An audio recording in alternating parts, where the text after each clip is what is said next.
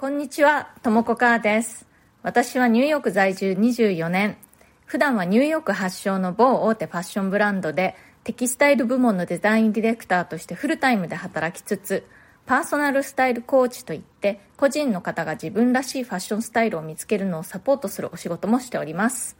このチャンネルニューヨーク人生劇場では人種のるつぼ何でもありのニューヨークで私が働いて暮らして経験したことや日々の生活の中であったちょっと面白いことや気づきなどをお伝えしていきます。ニューヨークの自由でポジティブな空気感を感じてもらってちょっと気が楽になったりちょっと元気が出たりするようなそんな放送をお届けしたいと思ってやっております。それでは今日もよろしくお願いします。え皆様明けましておめでとうございます。2022年もニューヨーク人生劇場やっていきますのでどうぞよろしくお願いいたします。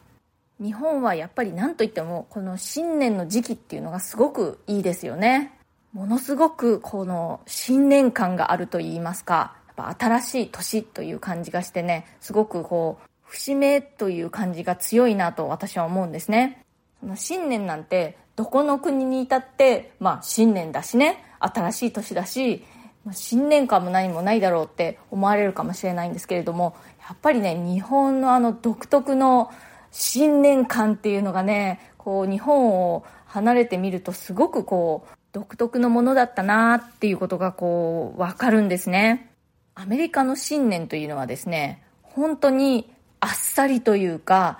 日本のようなこう新しい年になったというこう節目の感じがちょっとあんまりないんですね正直言って。本当にねもうあの元旦のみがお休みで普通はですね、まあ、今年は2日が日曜日だったので2日まではお休みだったんですけれどももう3日からもう全て通常営業ですよ。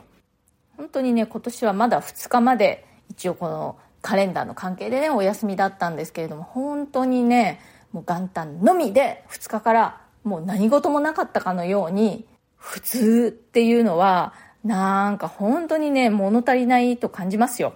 私は大体毎年おせちを作って友人たちをあの家に招いてお祝いしたりすることが多いんですけれどもここ数年はやっぱりそのコロナ禍ということもあってお正月っぽいことは何もしていません。来年ぐらいまたおせち復活できるかな？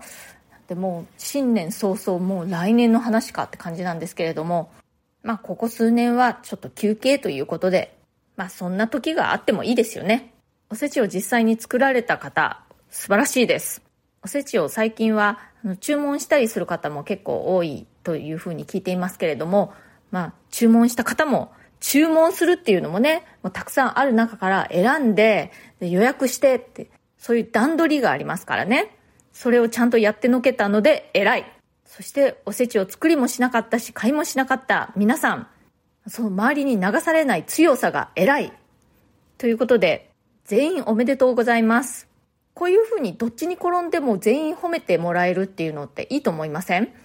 私日本の大学時代にすごくこうこれに似たその全員どっちに転んでも褒められるっていうエピソードがありましてそのことがね未だに忘れられないんですけれどもあの当時レポートとか卒論とかはねパソコンであの普通にこうタイプしてもいいしパソコンっていうかね当時はねワープロって言ってたんですけれどもまあいわゆるそうタイプしてもいいし手書きで書いてもいいみたいな感じだったんですけれども教授によってはねあの手書きじゃないとダメとかタイプしてないとダメとか、まあ、どっちの方が好ましいみたいなのを言ってくる教授の方っていうのが結構いたんですけれどもある一人の教授がですね手書きのレポートに対して「ほう手書きですか。いいですね」って言うんですよ。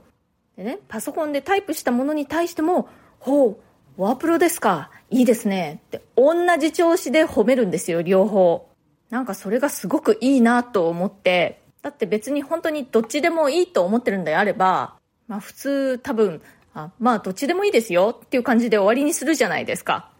でもその教授はいちいち「ほう」と言って両方褒めたっていうことでねなんだか素敵だなと思って強く印象に残りました。私実は元旦から新しく始めたことがありまして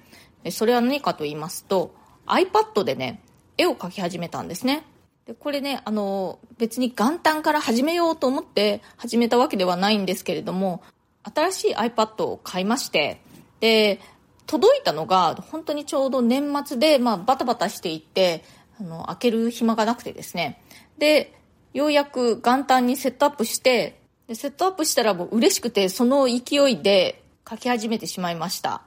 あの、お絵かきをアプリをね、ダウンロードする前に、もうまずいきなり、あの、ノートってありますよね。で、ノートでちょこっとなんか書いたりもできるじゃないですか。そのノートの、その、普通についてるペンの機能で、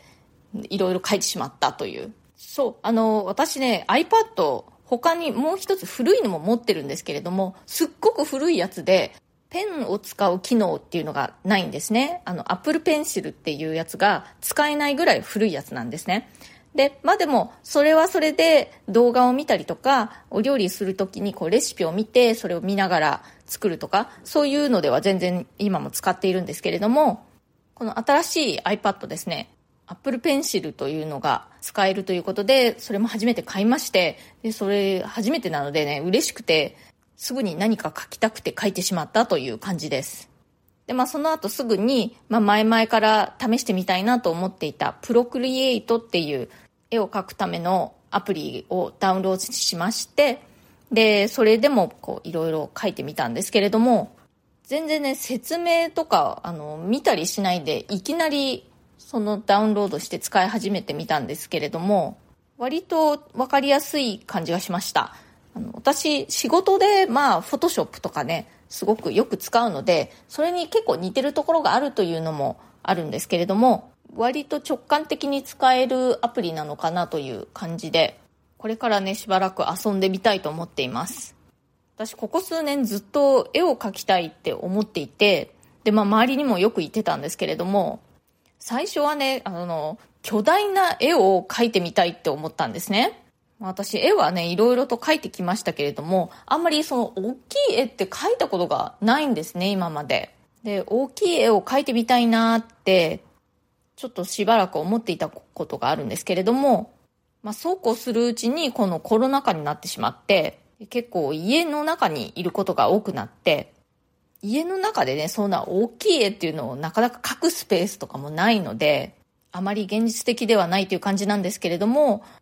まあそんなわけで、えー、そんなに大きな絵はね、今は描くのがちょっと難しいかもしれないけれど、まあ絵を描きたいという気持ちはずっとあって、もちろんね、普通にあの画用紙とかに絵を描くっていうのでもいいと思うんですけれども、iPad でもね、描いてみたいなーってずーっと思ってたんですね。でもね、まあ、iPad もすでに一つ持っているし、なんとなく躊躇していたんですね。でも気がつくとずっと iPad で書いてみたいなってね、考えている自分に気がついたんですね。それでまあ、こんなにね、ずっと考えてんだったらもう買ってしまおうと思って買いました。皆さんもそんな風にしてずっとなんとなく心の中で何かこれやってみたいけどなどうしようかななんて思ってることってありませんか？もしね、何かそういうのあったらやってみるといいと思いますよ。この iPad 買うのに長々躊躇していた私が言うのもなんですけれども、やってみても、なんか結局うまくいかなくてやめちゃったらどうしようとか、お金の無駄になっちゃうんじゃないかとか、やる時間あるのかなとか、そういうふうにいろいろ考えたりする方いらっしゃいません？私がそうなんですけれども、まあでもね、それでもずっとそうやってぐるぐる考えてるっていうことはね、やった方がいいですよ。まあそれでね、ダメだったとしても別にいいじゃないですかね。まあ、お金とかがね、少々無駄になったとしても、まあね、お試し代だったと思えばいいという感じで、まあやってみなければわかりませんからね、何事も。ちょうど新年ということで、何か新しいことを始めるにあたっても、なんかこう、ちょっと背中を押してもらえるような、そんな感じがあって、いいんじゃないかなと思います。これ私なんで最近絵を描きたいという気持ちがね、最近というかまあここ数年結構強くなっていたのかなと思うと、私フルタイムでやっている仕事が、そのファッションブランドでのテキスタイルとグラフィックデザインのデザインディレクターというのをやってるんですね。でね、もう今ね、自分で最初から最後まで一つのデザインを手掛けるっていうことがないんですね。チームで仕事をしているので、やっぱりそのチームのやってる仕事に対して私がコメントをして、で、まあ実際にちょこっとこう書いてみせて、で、こんな風にやってね、みたいなことを言ったりもするんですけれども、まあ、デザインっていうか絵に対して最初から最後までを自分一人でやるっていうことがね、本当に全くなくなってしまったんですね。そうすると、やっぱりもともと自分はそのデザイナーとしてやってきたのが、今はディレクションをする立場になっているという感じなので、日々ね、やっぱりその小さなフラストレーションというのが、こう積み重なっていくんですね。だからその反動で、自分一人で最初から最後まで一つの絵を描いてみたいみたいな気持ちが高まっているんじゃないかなと思います。